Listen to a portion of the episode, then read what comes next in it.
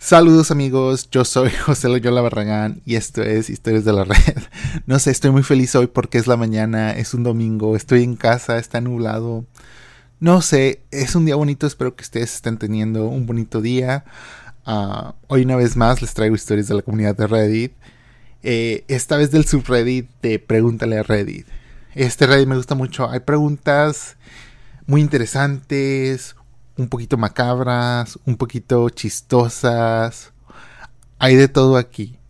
Así que decidí empezar con una pregunta intermedia, no muy seria, no muy fea, nada de eso.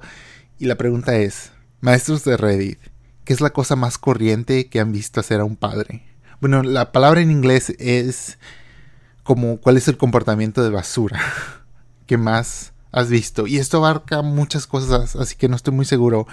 Eh, puede ser como de corriente, maleducado, feo, hasta tal vez la palabra que se puede decir es naco, pero esa palabra no abarca todo esto. O sea, puede ser algo muy X hasta algo feo. Así que vamos a empezar. Esta primera respuesta es de Crazy HHS y dice, mi madre solía ser una maestra y esto le pasó a la maestra de al lado. Un niño estaba ahorcando al otro niño. Así que la maestra no era lo suficientemente fuerte para separarlos y ella tuvo que empezarle a pegar al niño que estaba ahorcando al otro hasta que lo soltara. Al fin este niño salió todo moretoneado. Los padres del niño que estaba ahorcando al otro decidieron que querían intentar y demandar a la maestra por pegarle al niño.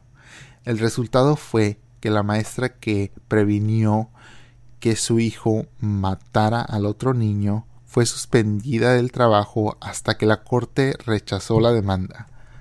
Wow, ok, esta sí estuvo un poquito más en el lado pesado, pero vamos a ver qué pasa. Esta siguiente historia es de Gini la la la la. Gini dice, yo trabajo en una escuela donde el 80% de los alumnos viven debajo de la línea de pobreza. Yo mantengo un cajón lleno de productos de higiene para que ellos tomen y se los lleven. Desodorantes, cremas, gel, productos femeninos, shampoo, condicionador, esos tipos de cosas en paquetes pequeños. Siendo un adolescente es lo suficientemente duro como para que también tengas que lidiar con problemas de higiene porque no hay dinero en la casa. Así que un día llego y el cajón está vacío. Es, es raro, pero lo relleno y dos días después está todo vacío otra vez. Así que lo relleno con los últimos de mis suministros y atrapa a un niño en el acto llevándose todo en su mochila. Lo detengo, lo llevo al otro cuarto para hablar con él. Entonces lo que había pasado es de que él le contó a su madre del cajón y ella le ordenó a él traer todo lo que pudiera cargar en su mochila a la casa todos los días. Ella después estaba regresando las cosas a Walmart para que le dieran crédito y con ese crédito ella estaba comprando cigarros y cervezas. Yo le dije a ella que le dijera a su mamá que el cajón ahora estaba con candado y no, no lo podía acceder. Compré un candado de bicicleta para que no fuera una mentira.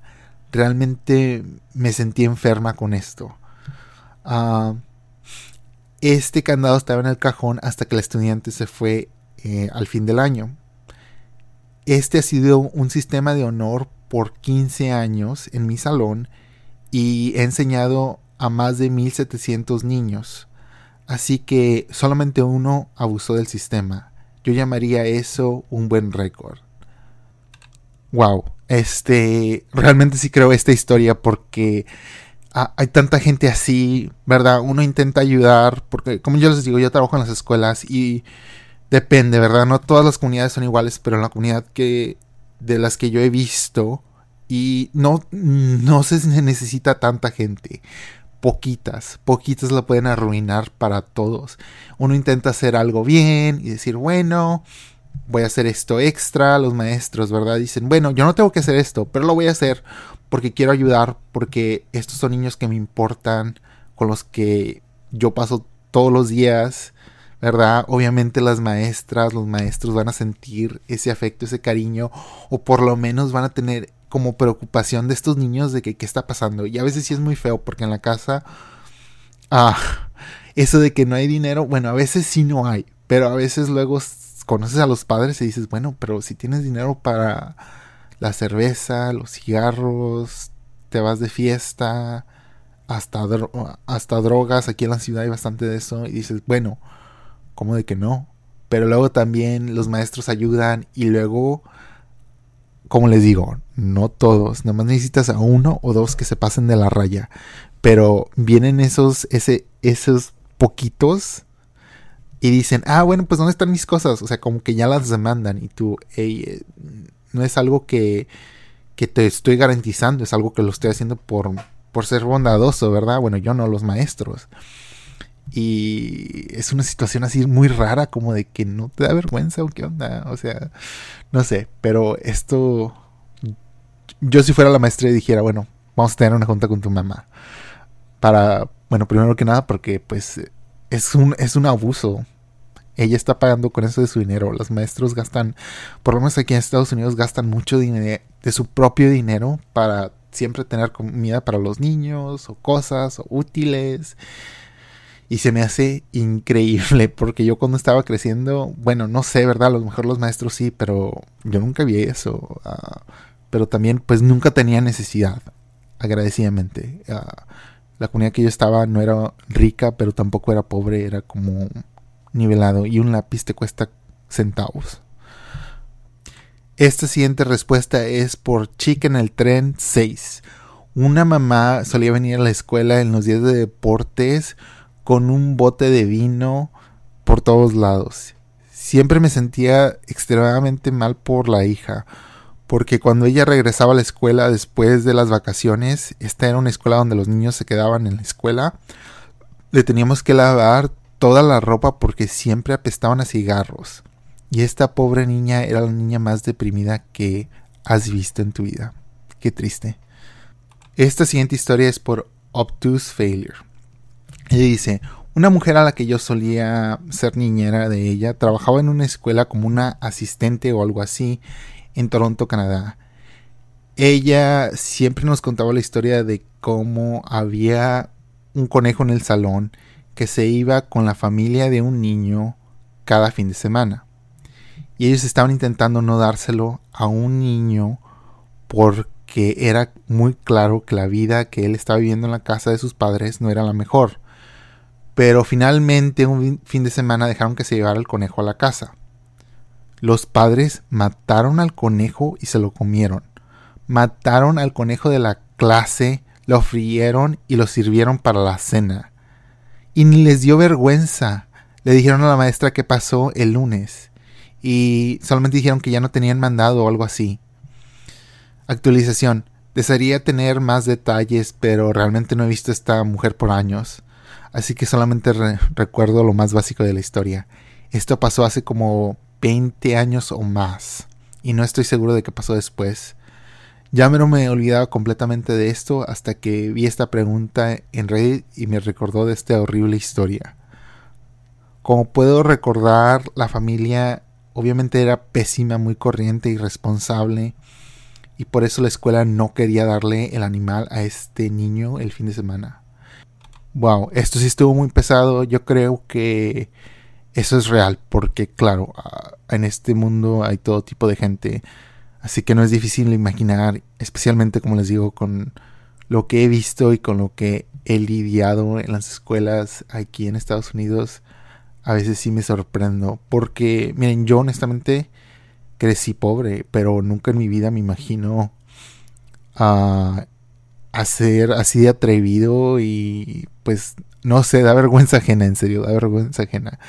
Pero ya sabemos, uh, es lo bueno es que estas gentes son raras por la mayor parte, pero no se toma mucha, mucha gente para arruinar algo, en serio. Bueno, la siguiente respuesta es de la, la Slayer. Y la Slayer dice, mi madre es una maestra y tuve que organizar una junta sobre un niño que estaba teniendo problemas en el ambiente escolar. Así que hice una cita para conocer a los padres en la casa porque no podían venir a la escuela. Ahora, tengan en mente que esta cita fue hecha con tiempo de anticipo. Así que el papá contestó la puerta 100% desnudo e intentó tener una junta con ella ahí en el porche de la casa. Desde ese entonces mi mamá no hace ninguna cita o nada fuera de la escuela. obvio, qué descarado. Obvio que eso lo hizo adrede. No, no, no. Qué pésimo. Esta siguiente historia es de Parent on the Loose. Y nos cuenta, bueno, en mi profesión muy frecuentemente es lo que los padres no hacen que les hace ganar el premio del padre del año. Pero sí tengo unos padres muy famosos. Soy maestro de educación especial, así que cuidamos todo tipo de niños con incapacidades físicas, emocionales o académicas. Estábamos cuidando a una niña pequeña que tenía una enfermedad y eso causaba complicaciones en ella. Su madre no le importaba cuidarla y la niña traía pañales y un tubo para orinar. Ella requería un cambio de pañales tres o cinco veces al día. Pero la mamá solamente enviaba cinco pañales a la semana. La cosa es que ella estaba recibiendo servicios totales y completos por la comunidad, así que le estaban dando todo lo que ella necesitaba sin costo alguno. Sospechamos que la mamá probablemente estaba vendiendo los pañales extras. Tuvimos que comprarle pañales nosotros. La mamá no le cambiaba el tubo de orinar regularmente. Nosotros la cambiábamos en la escuela. Pero aparte de eso, ella pasaba 24 horas sin cambiarse a veces. Y aún más si era un fin de semana. El olor de las infecciones que estaba teniendo los fines de semana eran horribles. Ella constantemente tenía piojos y llagas donde le picaban los insectos. La mamá nos maldecía cuando le llamábamos para decirle que la llevara al doctor. Bueno, pues después nos enteramos de que ese mismo año también tenía sarna. Nosotros ofrecíamos administrar medicamento y cremas en la escuela. La mamá nos dijo que nos fuéramos al infierno. La niña venía a la escuela con ropa interior de hombre, camisetas extra extra grandes y pantalón de talla 16. Ella solamente tenía 8 años. Finalmente descubrimos que su hermana de 9 años la estaba cambiando los pañales y vistiéndola todos los días y que la hermana no podía encontrar ropa limpia en la casa. La respuesta de la madre fue yo estoy ocupada y tengo trabajo en la mañana. El punto final fue con la enfermera descubrió una infección cuando estaba cambiándole el pañal. Así que ella hizo un reporte a protección de niños por la décima vez. Pero la directora insistió que llamáramos a la casa para reportar lo que habíamos encontrado en la niña. Respondió la abuela y le avisó a la mamá, así que la mamá regresó inmediatamente a la escuela y 15 minutos después se llevó a los niños y desapareció. Investigadores fueron a la casa 15 minutos después pero la mamá ya se había fugado y nunca vimos a los niños otra vez. ¡Wow! ¡Qué, qué horrible! Ah, como les digo, yo trabajo en una escuela y sé que esto no necesitas el permiso del director, la directora, nadie. Tú, si ves algo impropio y ves abuso, inmediatamente necesitas reportarlo y no necesitas esperar a nadie que te dé permiso. Qué horrible. Y si, afortunadamente nunca he visto algo así de pesado, pero sí he visto, y especialmente en educación especial, claro. Y yo tengo entrevistas con padres de educación especial y digo, bueno, vamos a sentarnos.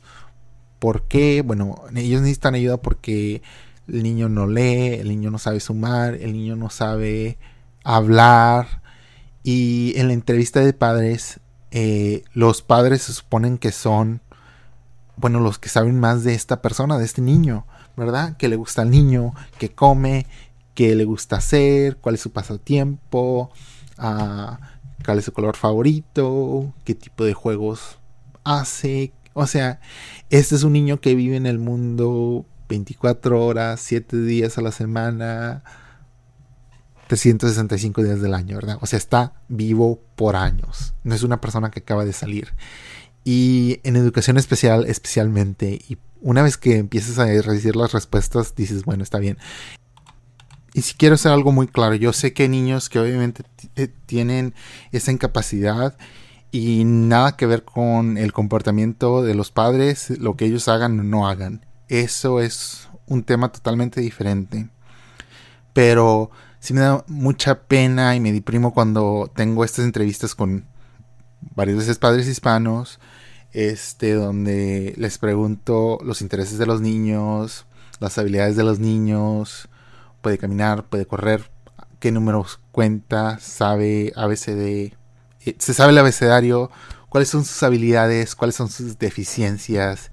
Y casi siempre estos padres dicen, es muy bueno con el celular, sabe el celular, bla, bla, bla, bla. Ahora yo entiendo que si tienes un niño, el celular te puede ayudar cuando necesitas distraerlos o necesitas ayudar a que se queden quietos, totalmente comprensible, totalmente razonable. Pero cuando pasas 5 o 6 años y lo único que me puedes decir es que, bueno, el celular, el celular está ahí para ellos y ellos son buenos para eso. Y ese es todo el detalle que me puedes dar. No es bueno, no es bueno. Debes de saber un poco más de tu hijo. O sea, yo te puedo decir tantas cosas de niños que apenas acabo de conocer, ¿verdad? Por ejemplo, en este año escolar. Uh, hablas con ellos unos 2, 3 minutos, tienes una conversación, ellos te dicen, ah, sí, mira, yo quiero ser conductor de carros, o sabes qué, me gustan mucho los camiones, quiero andar de en un camión, o, ah, me interesa la carpintería, o quiero ser leñador porque siempre he querido ir al bosque, o sabes qué, me gusta el mar, quiero ser un pescador, o sea, no son muchos, muchas cosas muchas labores que a los niños les interesan, desde hasta programas de televisión, ahí ellos te dan una idea del, interés que tienen. Y me deprimo tanto de que yo, un completo extraño, bueno, claro, en una escuela donde tiene esa confianza, pero nueva, una persona nueva en su vida, me pueden contar y decir todas estas cosas así que yo rápidamente puedo hacer un perfil de quién es este niño, cuáles son sus intereses, un poco de sus habilidades dentro del ámbito escolar. Y el padre que está aquí con el niño todo el tiempo dice, ah, es que no estoy muy seguro. Y yo digo, ok. A veces le tengo que cerrar la entrevista y les digo, ok, este fin de semana ve a la escuela, pasa tiempo con tu hijo, ponle atención y luego ven y vamos a hacer esto. Porque, como les digo, siento que ellos quieren que la escuela críe a sus hijos y ellos nada más, bueno, pues ahí tienes a la escuela aquí en la casa yo te doy de comer y ya. O sea, no sé realmente. O sea, yo pienso que ellos sí quieren a los niños, ¿verdad? Pero muchos de estos padres, ¿verdad? Dirían, bueno, están trabajando, están ocupados. No, no lo están. Están en la casa, así que tienen tiempo. No sé, no sé amigos. Ah, no son todas las personas como les quiero decir. Hay muchos buenos padres, muchas cosas buenas pasan hay mucha gente que obviamente se esfuerza por sus hijos. Yo pienso que todos ustedes tal vez tuvieron madres que, aunque uno sea pobre, obviamente le dan la gana y le ponen ganas, hacen el esfuerzo, salimos adelante gracias a nuestros padres. Yo estoy muy agradecido con mi madre. Eh, yo realmente me di cuenta que era pobre ya cuando estaba un poco más grande porque cuando yo estaba creciendo dije, bueno, pues yo pensaba, ok, que ser pobre, nunca tengo hambre, Tengo juguetes, tengo cosas, tengo una cama, tengo techo, no sé, tal vez tenía un patio, sentía libertad, si quería de repente un libro X, mi madre me lo compraba. Ahora viendo desde la, ya que soy adulto, ya que entiendo más al pasado, veo, wow, si éramos pobres. Pero por eso digo, nada más porque eres pobre no significa que no se puede. Así que muchas veces se me hace difícil tener simpatía cuando digo, bueno, mi madre pudo y tenía menos que tú que estás aquí sentado en mí, que obviamente yo sé que tienes mucho más acceso a lo que mi familia tenía y aún no puedes, ¿qué onda con eso? Échale ganas. Esta siguiente respuesta es de Moshel Shocker. Dice, el personal recaudó dinero para darle a una niña de 8 años un abrigo de invierno. Vivimos en Canadá. La niña regresó el próximo día en una camiseta en medio del invierno y su mamá estaba vistiendo el nuevo abrigo de tamaño de niño.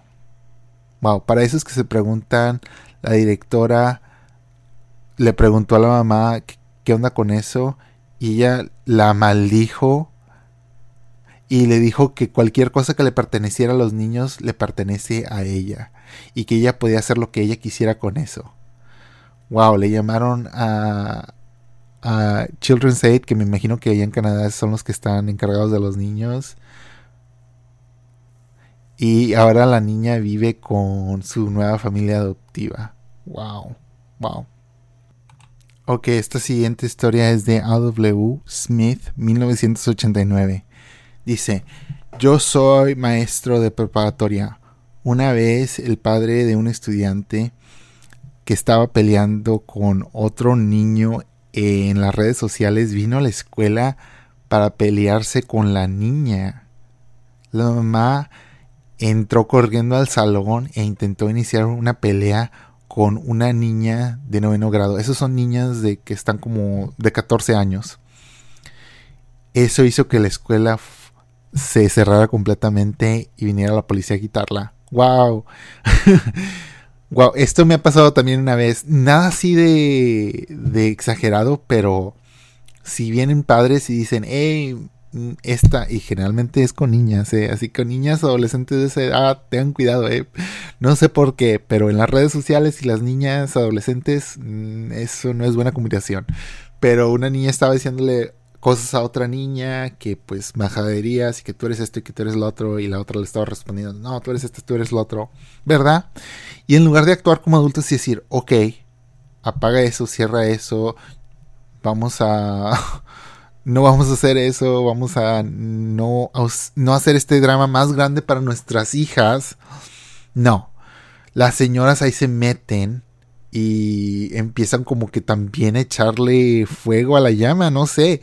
Y luego vino esta señora una vez que quería hablar con la niña y yo dije, ah, pero yo sabía que no era la mamá. Yo dije, ok, ¿por qué? ¿O qué? Y luego me explica y dije, no, yo le hablé a la decana y le dije, hey, ahí viene esta señora que quiere pues hablar con esta niña que está molestando a su hija, pero eso no es eso no es algo correcto porque es una adulta que no tiene relación con una niña menor.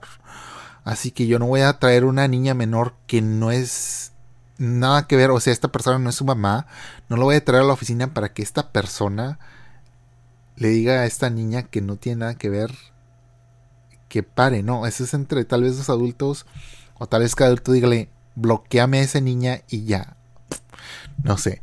Ah, y luego también otra cosa que no, no es así de feo, pero una mamá, creo que pues amablemente envió a la escuela, pues era como que flores y frutas. Y sí me hace un poquito raro, pero creo que ya eh, lo estaba haciendo de buena manera para una estudiante que no era su hija. Y yo dije, ok, pues está bien, o sea, es un regalo, pero yo sé, si viene de otro estudiante, órale, no hay problema.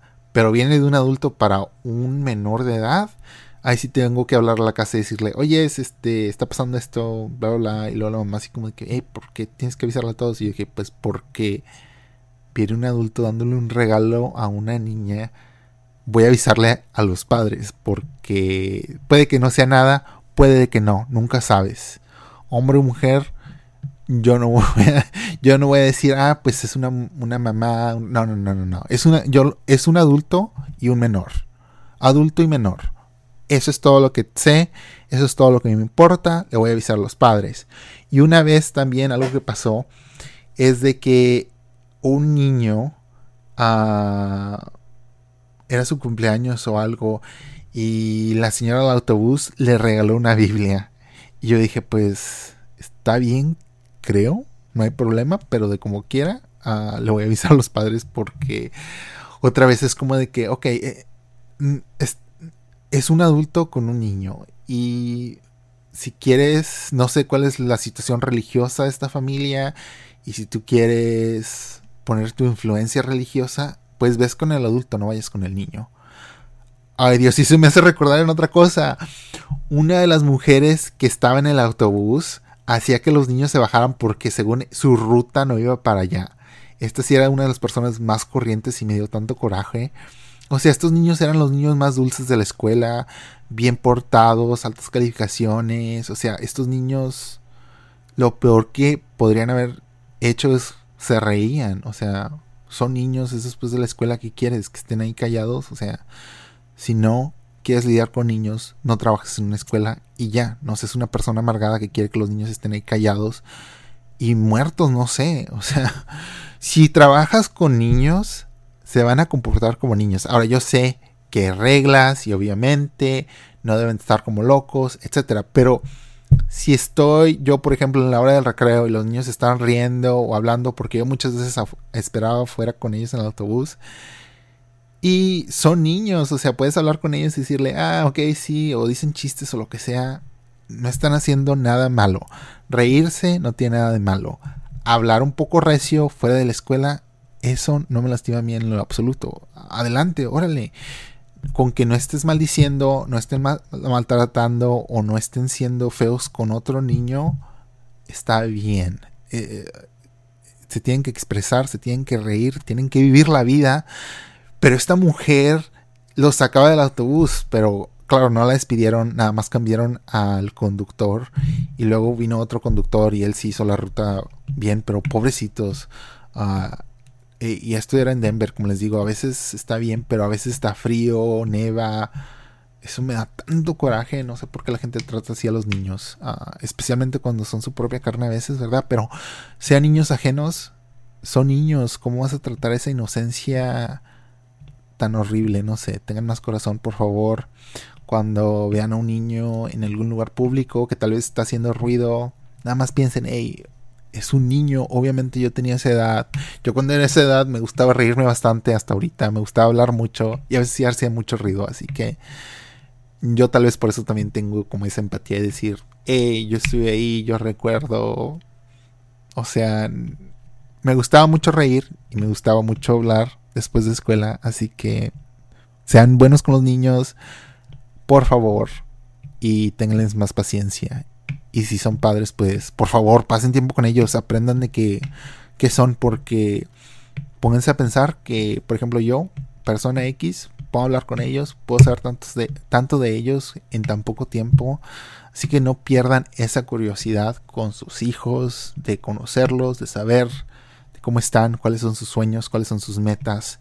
Y háblenles, bueno, a cierta edad, como cualquier otro adulto, porque Creo que esa es la diferencia, ¿verdad? No digo, o sea, digo con ese mismo, o sea, no los infantilices, ¿verdad? Porque a cierta edad debes de hablarle a ellos como ellos hablarían con cualquier persona en el mundo y denle la habilidad y herramientas de ellos también hablar y estar así como al tanto porque hay muchos adultos que abusan y se pasan con niños pero si ellos no tienen conversaciones con ustedes diariamente de decir esto pasó o esto el otro, o si no les dan a esos niños ese ambiente de hablar y discutir y expresarse y decirles a ustedes como padres qué está pasando en su vida, puede que pasen cosas muy feas cuando ustedes no los ven en la escuela, camino a la escuela, etcétera. Hablen con sus hijos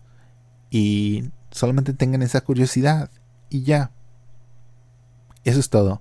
Ah, eso es todo, eso es todo. Perdón por ir en mi, en mi monólogo, pero... Ay no, yo veo que yo veo que tantos niños sufren aquí en esta ciudad de Filadelfia y en, en otras partes, y no son todos, pero no sé, yo no entiendo. No, no entiendo, no voy a entender cómo no vas a tratar a un niño con respeto, con cariño, especialmente si es tu propio hijo, ¿cómo lo vas a dejar hambriento? No entiendo, yo tengo tantos padres que dicen, ah, pues no, no comió porque pues come en la escuela y así como de que, ¿qué? Ok.